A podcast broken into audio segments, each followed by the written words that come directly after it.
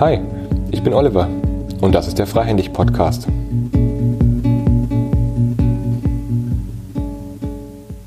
Hallo und herzlich willkommen zu dieser Episode im Podcast. Ich habe heute Sven Heidenreich bei mir zu Gast und ich freue mich, dich, Sven, jetzt gleich im Gespräch zu haben zum Thema authentisches Selbst, authentische Führung, Authentizität. Und ich bin auf Sven aufmerksam geworden durch LinkedIn. Ich hatte das Gefühl, wir haben ähnliche Themen, die wir vertreten und ähnliche Ansichten. Und jetzt haben wir gerade ein paar Minuten gequatscht und wir setzen einfach unser Gespräch gleich fort an den Themen, die wir schon hatten, weil wir sowieso schon gut in Kontakt sind und ich, ich freue mich jetzt einfach auf den Austausch mit dir. Ja, ich mich auch. Vielen Dank, dass du mich eingeladen hast. Freue mich sehr.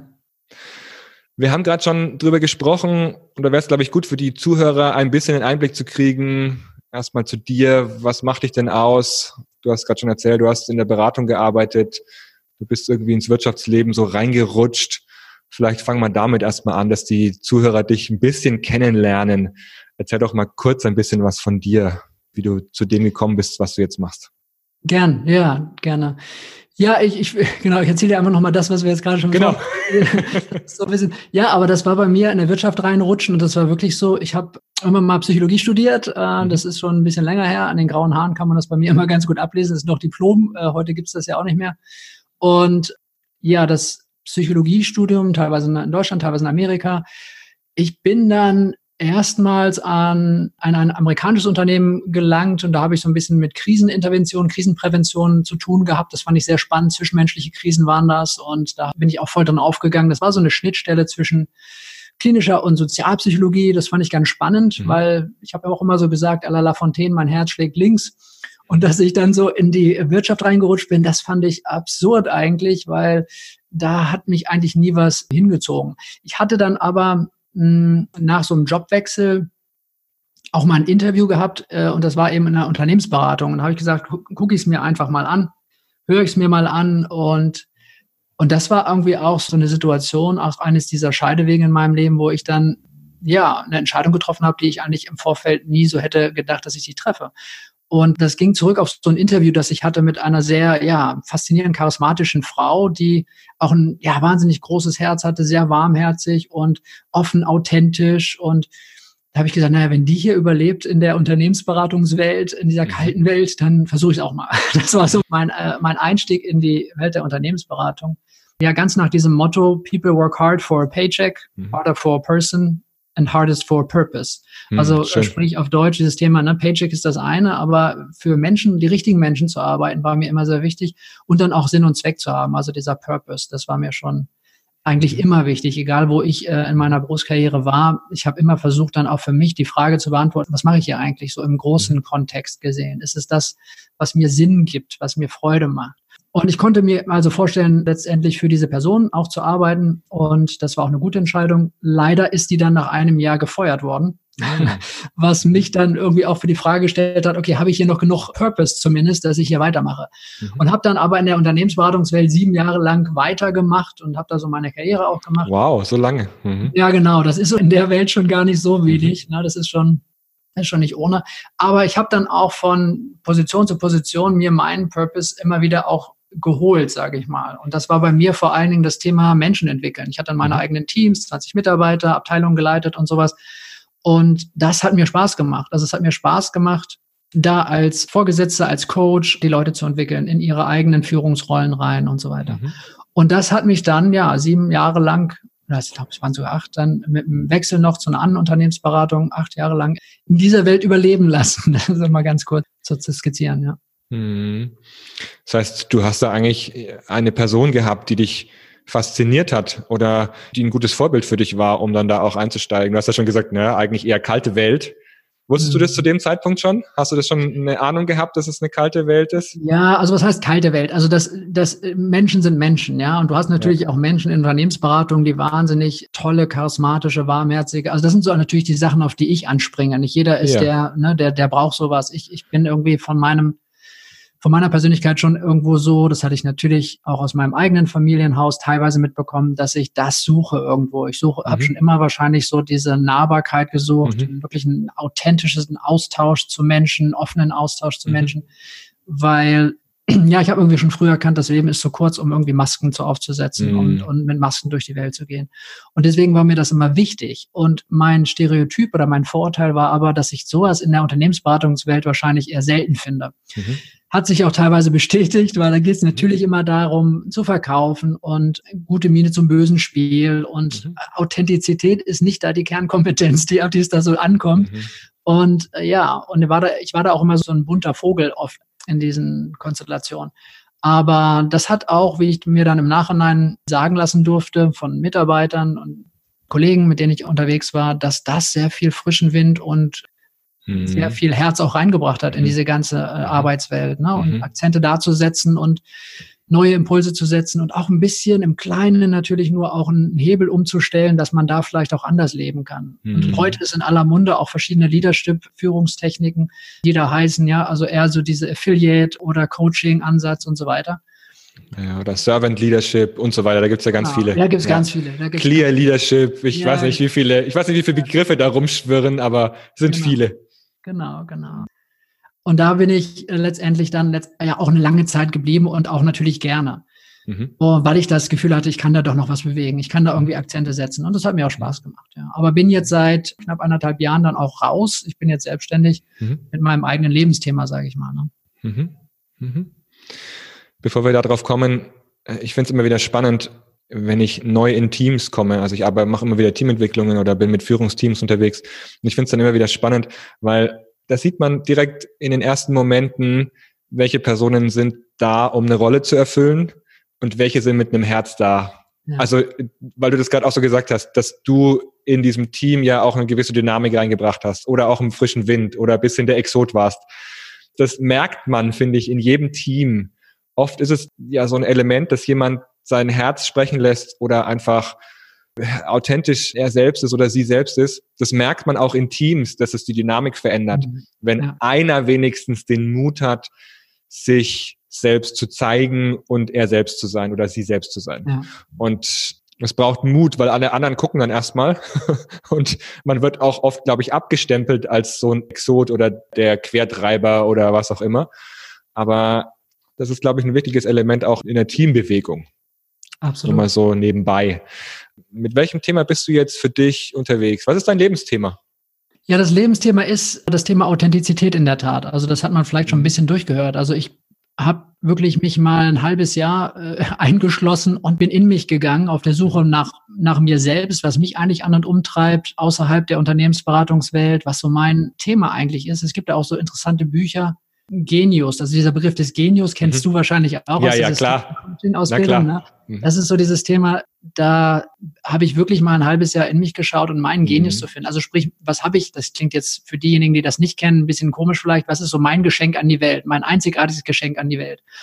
Also genau. Und für mich, also. Und für dich und für andere. Genau, genau, genau ja, für ja. mich und für andere. Äh, das ist ja, sind ja beide Dimensionen, glaube ich, mit dabei, so wie ich es kenne. Ja, also das, ja, absolut, genau. Dass es sowohl auch für mich gilt, als auch dann nach außen. Absolut, genau. Und das war ein sehr hilfreiches Konstrukt für mich, um da mal nachzuforschen. Dann gibt es ja im Japanischen dieses Thema Ikigai, heißt das mhm. ja, glaube ich. Ne? Das ist mhm. auch nochmal ein wichtiger ja. Konstrukt oder ein hilfreiches Konstrukt für mich gewesen, um wirklich zu schauen, nicht nur, was ist denn, was ich gerne mache, was mich antreibt oder was sind diese Flow-Zustände, sondern auch, ist es denn auch für außen, genau diese Außenwelt mhm. gut oder kann man damit auch Geld verdienen, mal ganz pragmatisch gesprochen. Mhm. Ne?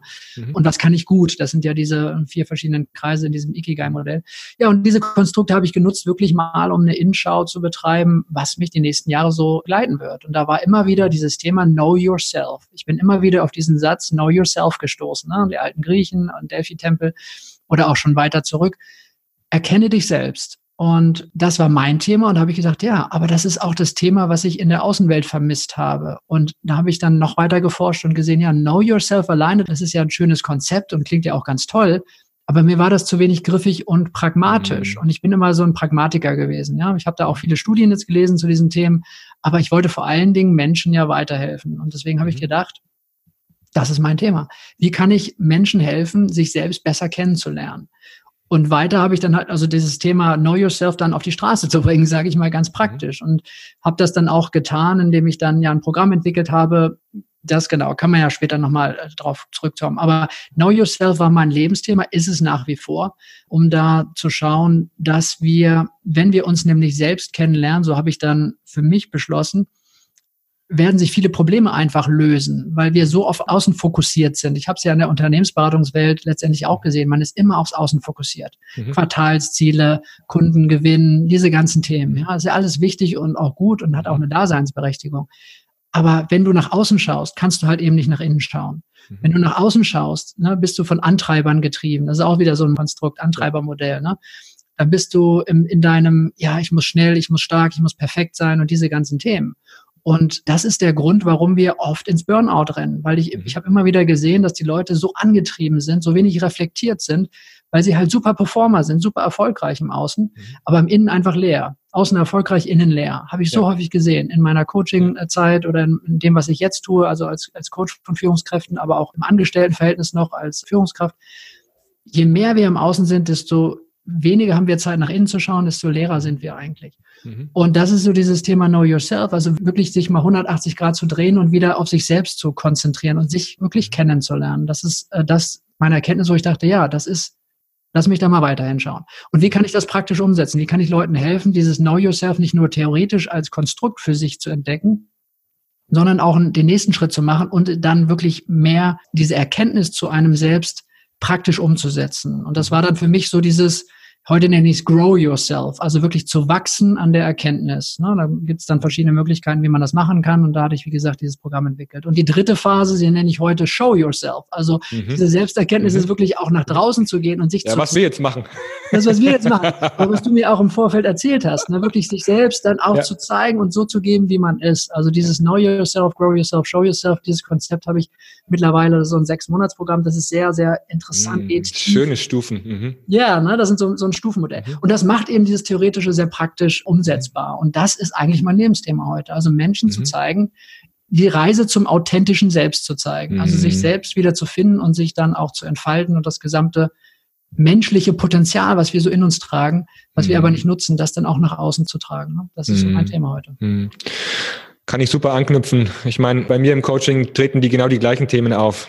Dass Menschen denken, sie müssten die Rolle möglichst gut ausspielen füllen und spielen und nicht sie selbst sein, so dass sie dann im privaten Denken, da gehören ihre persönlichen Themen hin.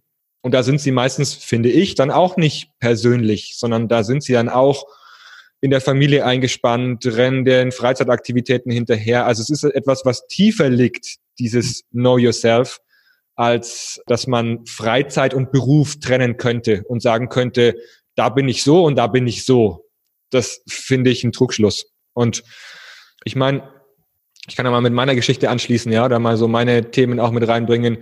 Ich habe gemerkt, dass ich für mich im letzten Jahr eigentlich nur tiefer schauen muss und zu mir selbst kommen muss. Also ich muss nichts machen, ich muss nichts im Außen tun, um mich selbst kennenzulernen, sondern ich muss eigentlich nur zu dem inneren Kern zurückkommen, der ich eigentlich bin. Mhm. Also ich muss im Grunde Schalen wie so eine Zwiebel, die unterschiedlichen ja, ja. Schalen, Ebenen, die muss ich wegschälen. Ich muss im Grunde immer tiefer gucken, um mich selbst zu sehen und um mich selbst auch so zu akzeptieren, wie ich bin. Also auch kein kein Rumgeeiere mehr ja, mit mir selbst, mhm. nämlich irgendwelche Ideen, wie ich wäre oder was ich sein könnte, hinterherzulaufen, sondern einfach nur zu sehen, hm, ich bin der ich bin mit all den Macken, Eigenheiten, Ressourcen, tollen Seiten, aber auch Schattenseiten, wie sie da sind. Und die voll zu akzeptieren, hat für mich einen inneren Frieden gebracht. Und mit der Zwiebel ist es ja so, da fließen auch Tränen, wie du auch sagst. Ne? Schattenseiten gibt es da eben ja, auch. Viele, halt ja. So, ja, klar. Oh, ja. Und das ist aber so ein heilsamer Prozess, finde ich auch. Und Zwiebel nutze ich auch immer als oft als Modell, genau diese Schalen. Und da fließen Tränen, aber das ist der Preis, den man am Ende bekommt dafür, ist so unglaublich bereichernd für dein Leben, ne? dass ja. wirklich, wenn du zu dir findest und dich so zeigen kannst, dass es nicht mehr diese kognitiven Dissonanzen gibt, diese innere mhm. Zerrissenheit oder mhm. äußere Na, diese Fake-it, Fake-it-Bewegung, die es ja immer wieder gibt, ja. da hatten wir, glaube ich, auch schon drüber gesprochen kurz. Ja. Das ist ein zermürbendes Spielchen, was man spielen kann, wenn man diese ganzen Masken dann aufsetzt und wenn man sie dann abnimmt und wirklich authentisch, innerlich und äußerlich ist, ist das so befreiend. Du hast viel mehr Energie, du musst nicht so viel darüber nachdenken, wem habe ich jetzt gegenüber was gesagt, sondern mhm. du bist einfach du selbst. Und Authentizität, vielleicht noch ein Satz dazu, weil das wird oft auch kritisiert in dem Sinne, ach ja, das kann ich aber mir bei der Arbeit gar nicht machen. Wenn ich mich mhm. so zeige, dann kriege ich ja gleich mhm. ein Messer in den Rücken, so ungefähr. Genau. Authentizität heißt nicht, so wie ich es zumindest jetzt verstanden und recherchiert habe, dass man sich jederzeit ungefiltert immer das Innere nach außen kehren muss. Das ja. ist es nicht. Das ist kein Muss. Ja. Sondern man kann natürlich schauen, in welchem Kontext bin ich hier gerade? Was sage ich denn? Aber ja. wenn ich mich entscheide, was zu sagen oder was zu tun, dann sollte es meiner inneren Welt, meinen Werten und Visionen und so weiter entsprechen. Mhm. Also wenn, dann schon, ja. Mhm. Aber man muss nicht die ganze Zeit das Innere nach außen kehren oder ja. heulend durch die Flure laufen. Das ist damit genau. nicht gemeint. Ne? Ja, genau, genau, genau. Ich, ich glaube, das wird oft oftmals so verstanden, dass man dann esoterisch ständig nur irgendwie esoterisch ist, genau. immer nur emotional und äh, immer nur mit seinen, seinen Gefühlen nachrennt und dann wahrscheinlich so ein äh, emotionales Weichei wird, gerade bei uns in der Männerwelt, ja, weil man dann nämlich ja. mal mit Emotionen unterwegs ist, das dann keine Widerstände mehr aushält. Aber das Interessante ist, es ist genau umgekehrt, finde ich. Ja. Es ist umgekehrt, weil wenn ich zu mir finde, dann bin ich mit meinen Emotionen im Reinen. Also ich bin bei mir und ich nehme sie wahr und kann was draus machen, aber ich werde nicht von ihnen getriggert oder beeinflusst, so dass ich etwas machen müsste. Und dann kann ich frei agieren und kann meine Energie einsetzen für die Situation, wie es gerade stimmig ist. Also mir kommt da dieses Modell von Schulz von Thun in den Sinn und auch von Ruth Kohn, die ja auch immer wieder sagen, schau erst nach innen, schau dann nach außen und wähle eine stimmige, authentische Variante, wie es zur Situation passt, aber auch zu dir selbst. Und mir geht's oft so, ich mache so, ich gucke nach innen und guck, meldet sich deine innere Stimme, um etwas sagen zu wollen oder zu können. Kommt, glaube ich, auch in dieser, in, bei, bei Bohm in, in der Dialogbewegung vor. Meldet sich eine innere Stimme und habe ich die als Quelle und spreche ich aus, aus der heraus? Oder sage ich etwas, um dem anderen etwas zu antworten? Oder sage ich etwas, um einfach nur mich darzustellen? Oder eine Sache zu vertreten. Ja. Diese innere Verbindung finde ich unheimlich wichtig, wenn es darum geht, nach außen zu gehen.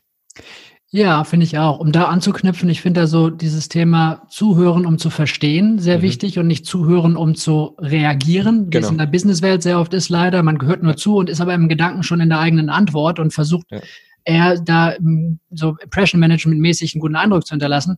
Mhm. Und da rede ich auch sehr häufig drüber, dass es geht darum, zuzuhören, um wirklich den anderen, die andere Seite zu verstehen, auf den ganz mhm. tiefen Ebenen letztendlich. Und das ist so eine Art der Zuhör des authentischen Zuhörens, sage ich mal. Es ist phänomenal, was man damit erreichen kann, auch im Unternehmenskontext. Ne? Also wie viel Knoten da platzen, wie viel effektiver und effizienter Meetings sein können und so weiter.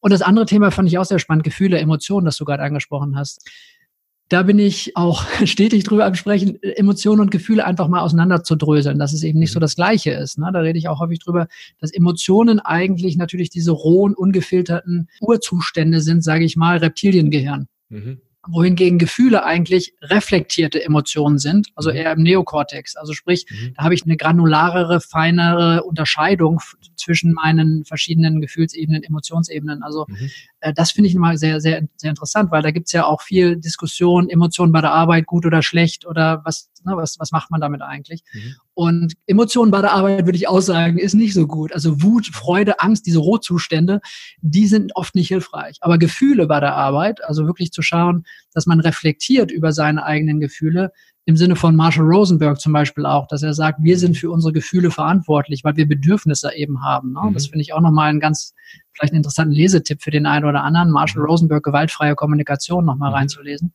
Das heißt, wir sind für unsere Gefühle verantwortlich und zeigen dann halt nicht auf das Gegenüber, sondern nach dem Motto, du hast das mhm. gemacht, ich fühle das und das. Aber wenn man also reflektiert, gefühlsmäßig in der Arbeit äh, seine Gefühle zeigt und auch da auch authentisch ist, auf eine angemessene Art und Weise, das haben wir ja schon gerade gesagt, mhm. dann ist das eine wahnsinnige Ressource. Also es ist eine wahnsinnige Kraftquelle. Das macht dich zur besseren Führungskraft, das macht dich zum mhm. besseren Mitarbeiter und also auch eine Transparenz bezüglich der eigenen Gefühle da reinzubringen. Und das wissen leider immer noch sehr, sehr wenige Führungskräfte. Die mhm. denken immer noch, es ist eine, genau wie du sagst, es ist eine Schwäche oder so, ne? Aber das ja. Gegenteil ist der Fall. Ja. Ja, und ich finde, viele wollen dann Zusammenhalt kreieren lassen aber Gefühle weg und verstehen dann nicht, warum dann keine Verbundenheit entsteht.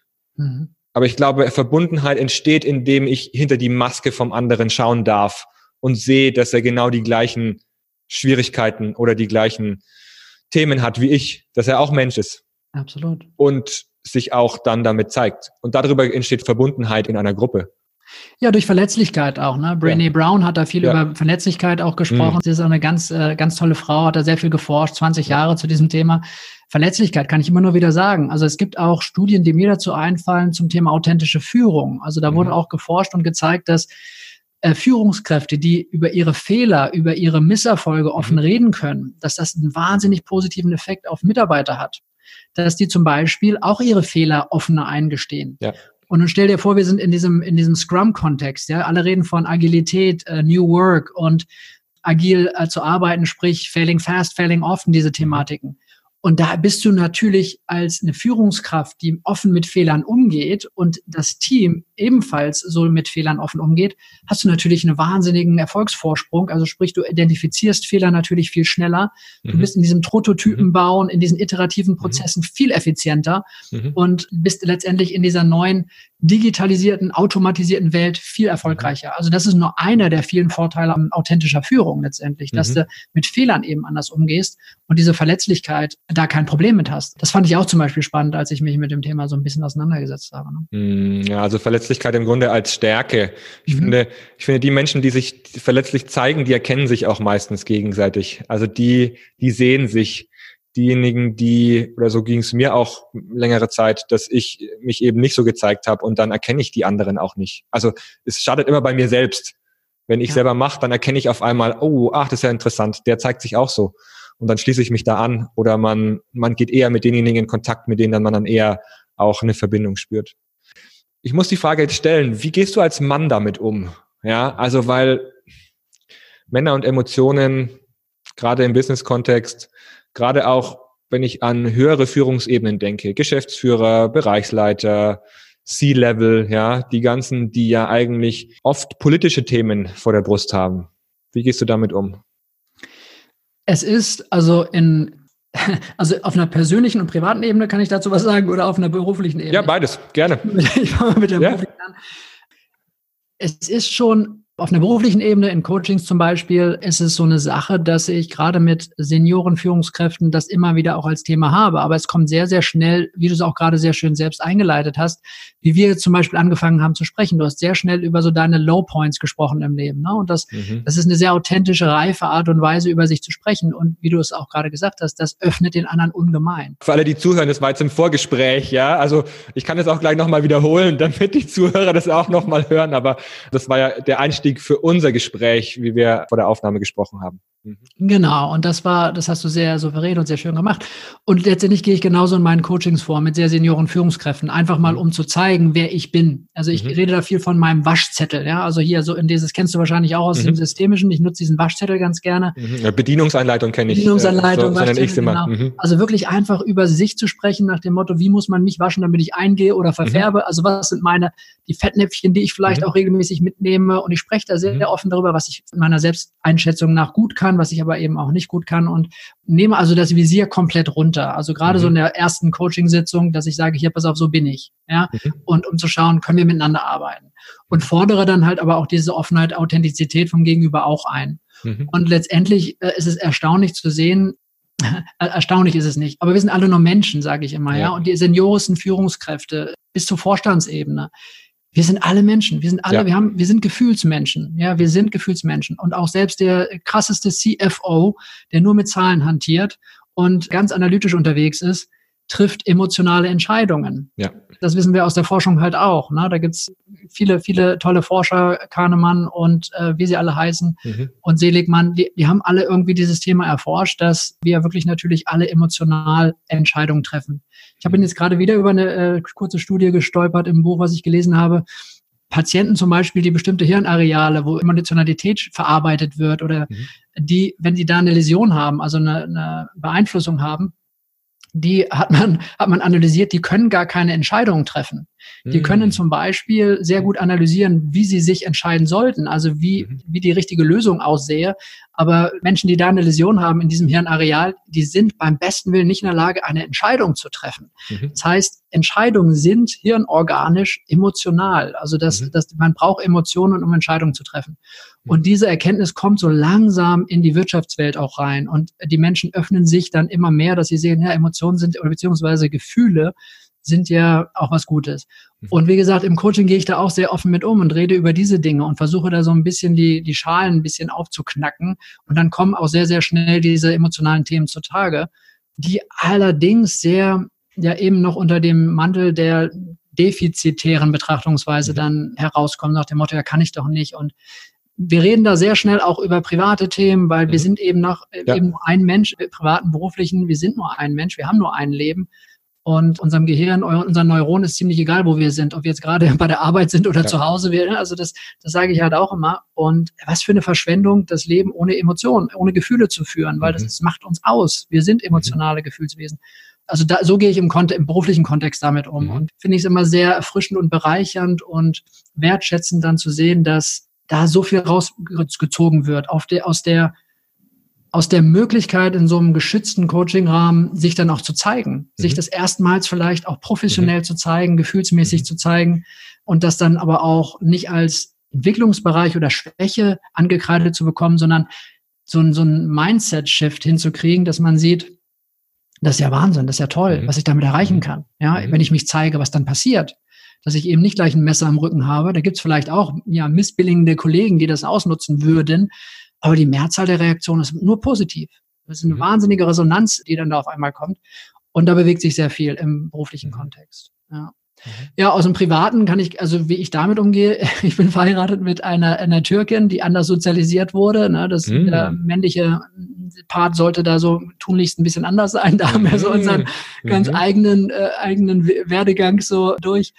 Wir haben uns in 20 Jahren, die wir uns jetzt kennen, sehr parallel entwickelt, in den mhm. gleichen Weg entwickelt, finde ich bei in Beziehungen natürlich auch immer wichtig, dass man sich in eine ähnliche Richtung entwickelt, dass man wirklich auch weiter miteinander gehen kann. Aber wir haben uns auf unseren individuellen Wegen doch sehr entwickelt. Sie ist so ein bisschen mehr in die Richtung gekommen, wo ich sagte, naja, Männlein, Weiblein, wir sind in einer anderen Gesellschaft hier, ähm, da sind diese starren äh, Männer-Frauen-Roll vielleicht doch ein bisschen anders zu betrachten. Ne? Also mhm. ich hatte damals, das sagt sie immer wieder, als wir dann irgendwann mal im Kino waren und wir haben da so einen traurigen Film gesehen. Ich habe halt immer schon einen guten Zugang zu meinen Gefühlen gehabt. Und auf einmal mhm. äh, habe ich da geheult oder habe ich da irgendwie so ein paar Tränenkullern äh, mhm. und da ist sie völlig irritiert gewesen. Das war so, die erste, das, war so die, das war so das erste Jahr, wo wir uns kennengelernt haben.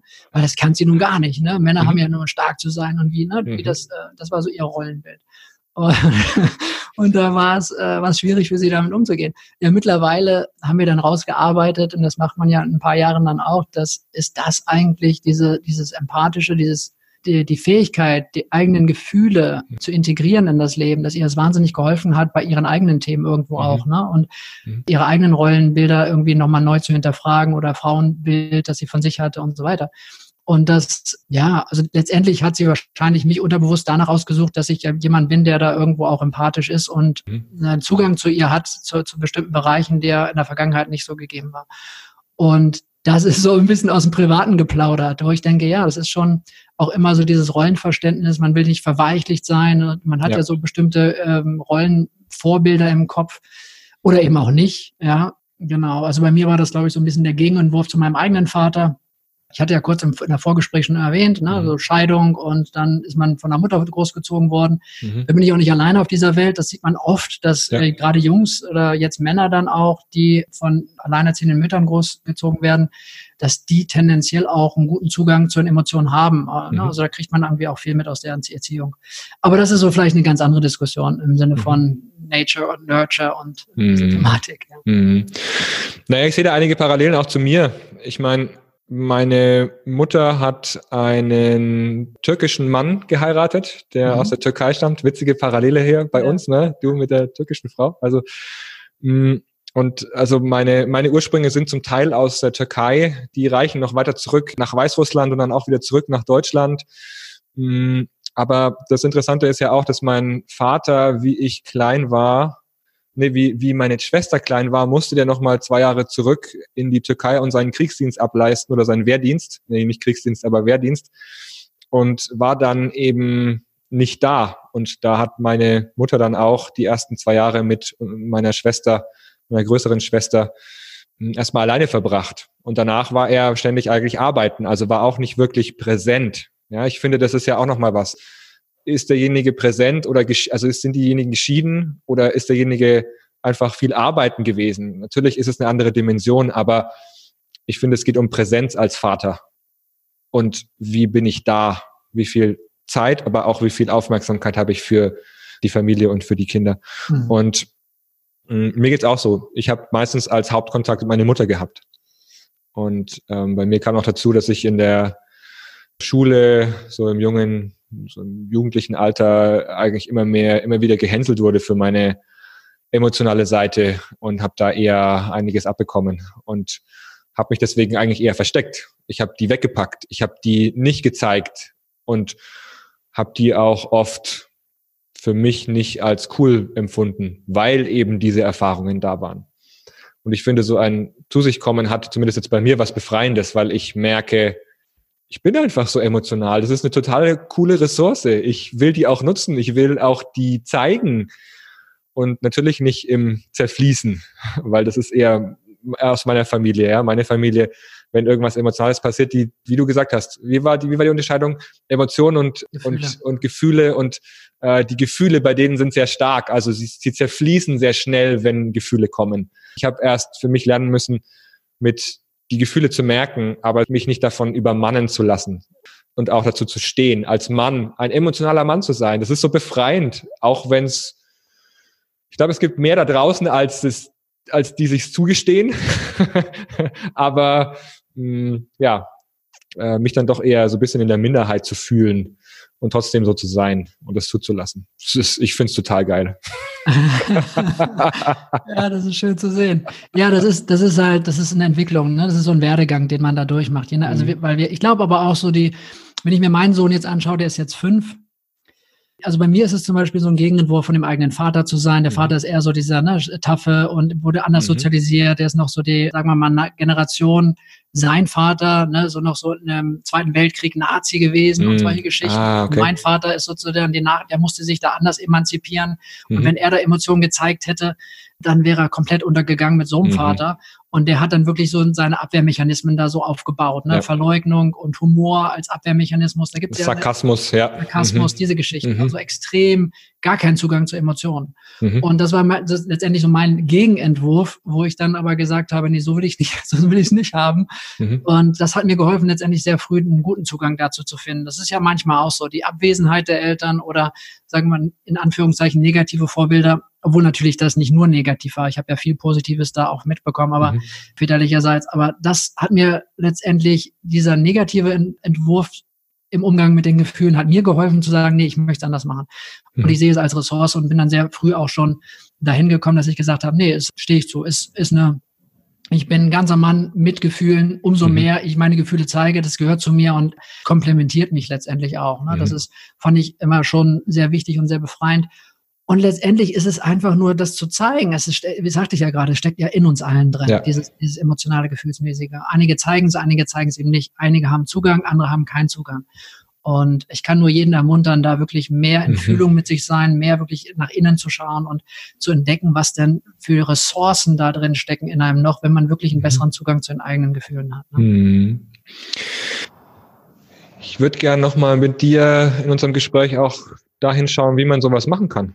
Hm. Also wenn jemand da ganz neu ist oder sich jetzt denkt, oh, das klingt aber interessant, aber wie kann jemand sowas machen? Mhm. Du hast vorhin schon erzählt, dass du über Vipassana oder Vipassana Meditation erste Zugänge für dich gewonnen hast, schon vor 20 Jahren. Das ist interessant, weil die, wir haben da auch wieder eine Parallele. Ich habe vor zehn Jahren in Thailand bei auch Vipassana zum ersten Mal kennengelernt von Mönchen dort und habe mir das da zeigen lassen. Es war ähnlich wie bei dir, du hast auch erzählt, die machen es einfach kostenlos, die geben es raus, die zeigen das einem und man muss nichts zahlen. Es ist so strange, aber auch bereichernd. Mhm. Und du hast ja gesagt, es ist ein Geschenk für dich in deinem Leben gewesen. Das ist ein Zugang, den man ja nutzen kann. Ne? Meditation, Achtsamkeit, innehalten, nach innen schauen. Was gibt's noch? Was hast du noch an? Ich rede so manchmal gern über Tools, mhm. manchmal nicht gerne, aber ich würde mich freuen, wenn du ein bisschen was, bisschen aus was aus deiner Schatzkiste hervorzauberst und mal erzählst, was du da noch so weißt oder welche Zugänge da noch möglich sind. Ja, also wie gesagt, es fängt so ein bisschen, ich hatte ja schon kurz darüber gesprochen, dieses Know Yourself, Grow Yourself und, mhm. und Show Yourself. Im Sinne dieser ersten Phase Know Yourself gehe ich natürlich erstmal so auf einer Verständnisebene damit um, dass ich ähnlich darüber spreche, Emotionen, Gefühle, das zu differenzieren, mhm. was ist das eine, was ist das andere, um einfach eine Bereitschaft erstmal herzustellen, ah ja, Gefühle sind ja reflektierte Emotionen, sprich, mhm. ist es eine Ressource. Und mhm. erstmal sozusagen auf einer Verständnisebene zu, einer, einer Offenheit zu gewährleisten. Auf der Umsetzungsebene, praktischen Ebene arbeite ich viel mit Bildern zum Beispiel. Mhm. Bilder sind, finde ich, eine sehr, eine sehr gute Brücke zwischen unserem, unserer Ratio und unserer Gefühlswelt. Also dieses intuitive Erleben von bestimmten Wahrheiten finde ich sehr, sehr spannend. Das ist die systemische Coaching-Ausbildung, die, ja, die du ja auch gemacht hast. Die gibt's mhm. da, da gibt's auch eine Schatzkiste, finde ich. Die, da bediene ich mich auch immer sehr gerne. Katatymes Bild erleben oder auch mhm. zum Beispiel irgendwelche Bildergalerien, die wir da irgendwie auch mal, die ich mir da mal irgendwie zeigen lassen habe. Also sprich, Menschen in so eine bildhafte Innenwelt von ihnen zu begleiten. Also wirklich Augen mhm. zu, wir setzen uns gegenübereinander hin und ich moderiere so ein bisschen einen Besuch im Museum zum Beispiel und dann lassen wir Bilder aufsteigen zu bestimmten Themen.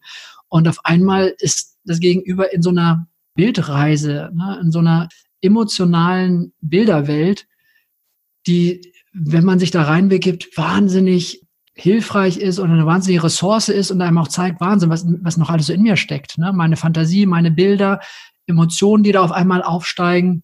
Äh, das finde ich zum Beispiel ganz hilfreiche Tools. Also wirklich sich in diese Bilderwelt zu begeben, nebst anderen Erfahrungen. Also dass, dass man zum Beispiel einfach mal in der äh, Selbst- oder Fremdwahrnehmung, äh, da gibt es verschiedene Übungen, dass man auch erstmal gespiegelt bekommt, Spiegelungsübungen, dass man von anderen Menschen erstmal gesagt bekommt, ohne dass wir miteinander sprechen, wie nehme ich den anderen denn überhaupt wahr? Was, was kommt denn sozusagen in der Übertragung, in der Dynamik zwischen zwei Menschen zu, was, was tritt da hervor, was taucht da auf einmal auf, ohne dass irgendeiner ein Wort gesagt hat? Ja? Also Körpersprache mal anzuschauen, das Wesen dieses Gegenübers einfach mal an, anzuschauen. Da gibt's viele interessante Übungen, die alle so in diese Kerbe hauen, weg von der Ratio, weg von der, von der analytischen Betrachtungsweise von Menschen hin zu, was schwingt da noch so mit in der, in der Dynamik von zwei Menschen. Das sind so, so ein paar Übungen, die ich mal ganz gerne nutze und die sehr, sehr viel aufbrechen letztendlich mhm. oder viele Stärken zeigen, die man bis dato vielleicht noch gar nicht so als Stärken wahrgenommen hat. Mhm. Und das ist auch so dieser Übergang zum Thema Intuition. Ne? Intuition, was ist das eigentlich? Oft wird es als Bauchgefühl bezeichnet. Ich arbeite da ganz im Sinne von Daniel Kahnemann, der ja auch Intuition ein bisschen aufgeschlüsselt hat. Sein Buch Schnelles Denken, Langsames Denken mhm. ist da eine ganz, eine ganz spannende Lektüre. Intuition als Mustererkennung wirklich auch zu verstehen. Ne? Das schafft so ein bisschen mehr die Bereitschaft, sage ich mal, für die Hardcore-Wirtschafts- in der Tätigen, der, in der, in der aus der Wirtschaftswelt zu schauen, ja, wenn Intuition nicht wirklich nur äh, so ein Bauchgefühl ist, sondern auch was mit Erkennung von Mustern zu tun hat, dass mhm. da die Bereitschaft oft wächst zu sagen, ah ja, okay, dann mhm. gucke ich mir das ja doch mal an. Mhm. Also Intuition ist auch so eine, so eine, so eine, so eine Brücke zwischen der Ratio und der Emotion, sage ich mal, mhm. die ich dann auch ein bisschen näher beleuchte und mit der dann auch arbeite zum Beispiel. Ne? Mhm.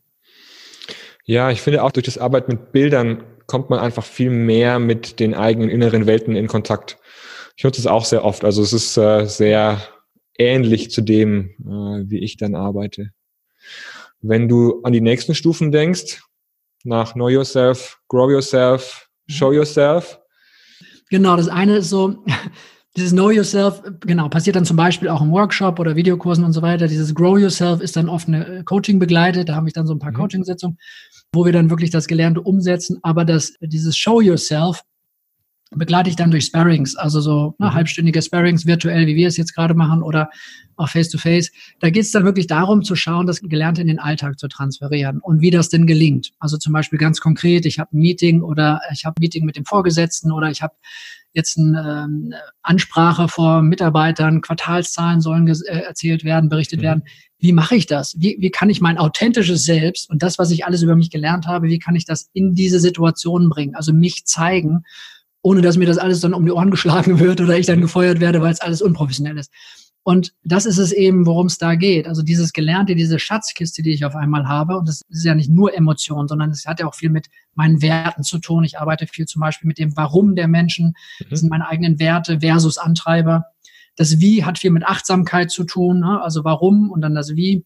Das Wie hat aber auch mit Stärken zu tun, das sind meine Stärken, das arbeiten wir heraus in der ersten Phase. Und das Wohin, was sind meine Ziele, aber auch meine Wünsche und Träume. Ja, also dieses Warum, Wie und Wohin, das bearbeitet man in der ersten Etappe, das übersetzt man dann in dieser zweiten Etappe Grow Yourself und in der Show Yourself, in der dritten Etappe, wie kann ich meine Werte zum Beispiel in den Alltag tragen? Wie kann ich zum Beispiel mhm. wertebasierter auftreten? Dieses Warum, mein Warum, mehr in das Unternehmen bringen.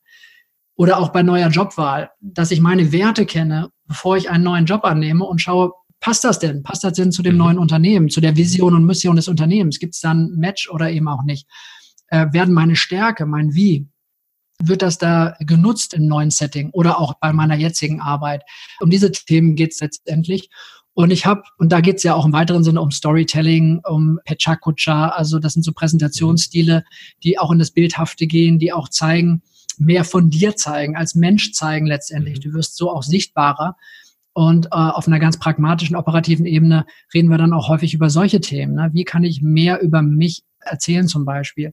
Das fängt zum Beispiel damit an, dass man einfach vor irgendeiner Präsentation mal ein Bild von, ein privates Bild zeigt, von seinem Sohn, von seiner Frau, von sich selbst und so weiter und äh, einfach mal sich frei macht davon, das muss jetzt alles hochgradig geleckt sein und es darf dann nichts Privates sein. Also das fand ich immer mhm. auch eine ganz spannende Erfahrung, dass die Leute dann berichtet haben, Wahnsinn. Also ich habe A, viel mehr Aufmerksamkeit bekommen von meinen mhm. Zuhörern, die hingen an meinen Lippen, ich habe aus meinem Nähkästchen geplaudert, ich habe Geschichten erzählt.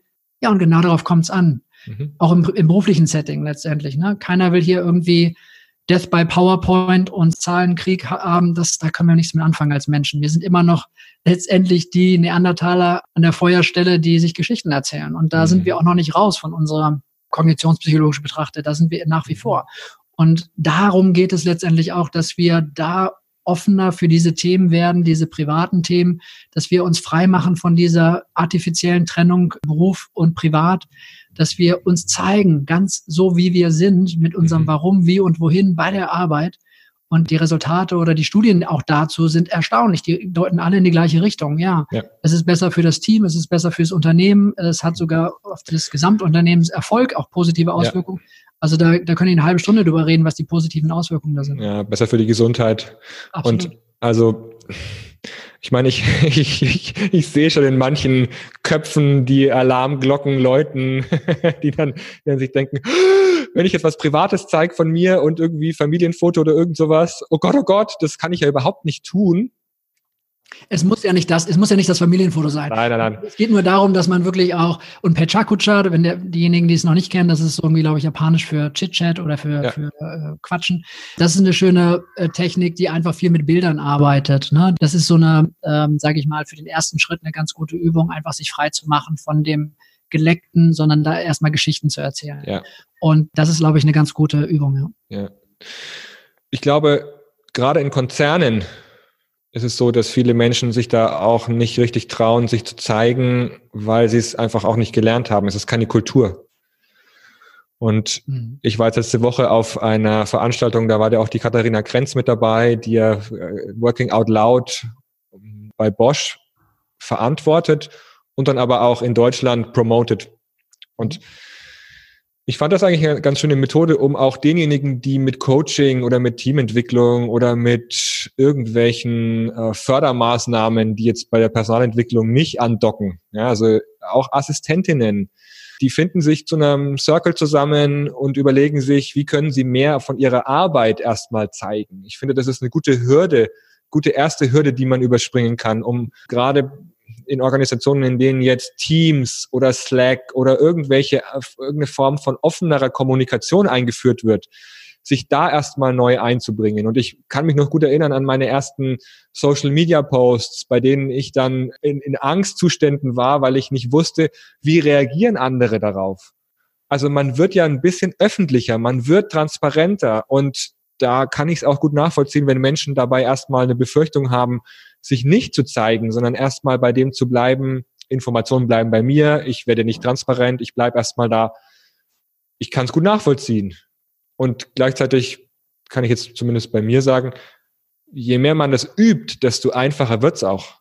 Also ich glaube auch das Dranbleiben, das immer wieder probieren, immer wieder, immer wieder sich, sich allein mit den Arbeitsthemen, die man hat, erstmal die zu teilen und auch Informationen preiszugeben oder auch durch Working Out Loud zu sagen, hey, ich bin hier Experte fürs Thema XY, kann vielleicht besonders gut strukturieren und kann euch zeigen, wie ihr eure Datenablage besonders gut macht, wofür es keinen expliziten Experten in der Organisation gibt, aber es gibt eben Menschen, die können es besser und andere, andere können es schlechter, sich da erstmal zu zeigen, ohne dann den Anspruch zu haben, dass man es bis ins letzte Detail als Experte vertreten muss, sondern erstmal das, was man kann, auch anderen zur Verfügung zu stellen. Allein das finde ich schon einen Schritt rauszugehen und sich nicht nur hinterm Schreibtisch zu verstecken und mhm. da auch dadurch zu wachsen. Also da finde ich, be bewegt auch sowas wie Working Out Loud oder auch die neuen Kommunikationsformen, die es in Organisationen gibt, bewegen Menschen ja auch dahin, sich ein bisschen aus der Komfortzone rausbewegen zu müssen, es aber umso mehr auch zu dürfen. Und das finde ich einen wichtigen Aspekt dabei. Ganz schönes Thema auch, ja. Ich, ich denke auch, es gibt zu unterscheiden Expertentum im Sinne von dem akademischen Verständnis, was man oft so eingetrichtert bekommen hat in der Ausbildung, mhm. im Studium zum Beispiel, ne, zehn Jahre, das eine Expertenthema aufgebohrt, so und so viele Publikationen und so weiter, dann darfst du dich Experte nennen. Ja. Versus was es eigentlich in der nicht universitären Welt ist, nämlich auch einen Wissensvorsprung erstmal nur zu haben. Da hast du dich natürlich hoffentlich mit dem Thema gut auseinandergesetzt und auch seriös und Studien sollte man auch nicht vernachlässigen. Aber es geht darum, dass man sich frei macht, so nach dem Motto, ich muss hier was, äh, dieses Perfektionistische abzulegen und zu schauen, ich kann was beitragen, ne? Working Out Loud oder was für ein Circle auch immer, wo man auch ist, dass man sagt, ja, ich gehe mit meinem Wissen mal raus und vielleicht gibt es da ja Menschen, denen ich helfen kann. Also eher ja. so ein bisschen weniger Ego, weniger mhm. Rolle, weniger mhm. dieses Aufgesetzte, sondern eher, ich möchte eine Dienstleistung erbringen. Ich habe mich ja. in ein Thema reingearbeitet. Natürlich gibt es da draußen Menschen, die das alles besser wissen oder mehr tieferes Wissen haben. Ja, aber darum geht's ja nicht. Es geht nicht um Wettbewerb, es geht nicht um mein Ego. Es geht darum, dass ich Menschen was zeigen kann. Und da gibt es bestimmt ganz, ganz viele, die eben nicht dieses Wissen hat, haben zu einem Thema XY und denen kannst du damit helfen. Und also je weniger Ego in diesem Ganzen sich zeigen ist, desto und, und je mehr man wirklich bei einem anderen erreichen möchte und an eine Dienstleistung oder eine Hilfestellung geben will, desto schöner und unproblematischer wird dieses Ganze äh, sich zu zeigen auch. Ne? Mhm. Ja. Mhm. Sven, ich könnte noch zwei Stunden mit dir weiterreden, habe ich den Eindruck. Äh, wir haben so viele parallele Themen, sowohl in unserem Beruf als auch von unserem eigenen Werdegang. Es ist toll, mit dir so in Kontakt zu sein beim ersten Gespräch. Ja, also das möchte ich jetzt auch mal zwischen uns benennen, dass ich, dass ich mich einfach freue, da mit dir jemanden getroffen zu haben, mit dem ich mich auf einer Wellenlänge fühle. Vielen Dank dafür. Das ist schön. Das ist einfach toll. Danke. Geht mir ganz genauso. Ja, kann ich nur zurückgeben. Es ist sehr schön. Ja, finde ich auch. Ja. Dann habe ich noch zwei Fragen zum Abschluss. Welche Bücherempfehlungen hast du? Sowohl fachlich wie auch Belletristik, was auch immer. Was sind Bücher, die du gerne verschenkst oder Bücher, bei denen du sagst, ja. die sollte jemand gelesen haben? Ja, ich lese gerade oder immer mal wieder. Ich hatte ja schon gesagt, 20 Jahre habe ich mich mit dem Thema Meditation ein bisschen beschäftigt, habe da mhm. jetzt auch diese Vipassana-Kurse, auch 10-Tageskurse mal gemacht, das erste Mal vor 20 Jahren, immer mal wieder in Deutschland. Und das ist eigentlich das größte Geschenk, was ich eigentlich bekommen habe, also jenseits meines Sohnes und meiner Frau zum Beispiel, mhm. also rein auf einer, auf einer spirituellen Ebene, beziehungsweise auch auf einer selbstreflektorischen Ebene. Die Kunst des Lebens von S.N. Goenka. Mhm. Vipassana-Meditation, ne? die Kunst des Lebens von, nee, William Hart hat das geschrieben. Finde ich also nach wie vor empfehlenswert. Kann ich jederzeit, verschenke ich das oder empfehle ich das auch. Mhm. Das ist ein, ein wichtiges Buch was habe ich noch im Petto? Ja gut, diese, die, äh, diese Genius-Reise, die wir auch kurz angerissen haben, fand ich mhm. immer ganz spannend. Lass mich da mal kurz schauen, wer das war. Genau, geh ruhig zu deinem Bücherschrank.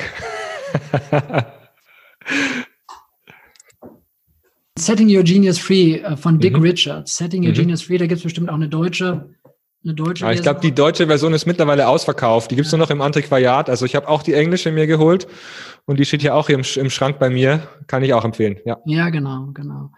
Nee, ansonsten habe ich viel, also auf einer beruflichen Ebene habe ich jetzt viel gelesen oder gehört. Man geht da ja auch immer so ein bisschen in diese Audible-Hörbücher rein. Mhm. Kann man auch nicht für jedes Buch empfehlen, aber so einige, die ich da gehört habe, so die Vier-Stunden-Woche von Tim Ferriss zum Beispiel, mhm. fand ich interessant. Mhm. Konzentriert arbeiten, also wenn es wirklich darum geht, nicht mehr so in diesem Hamsterrad sein zu wollen, weniger zu arbeiten, aber dafür das Richtige zu tun. Also Deep Work heißt es, glaube ich, im Englischen von Cal Newport. Mm, super, ja. Was ich auch immer wichtig fand, äh, Schlaf kriegt man teilweise, wenn man eigene Kinder hat, zu wenig. Das ging bei mir in den letzten Jahren jetzt auch so.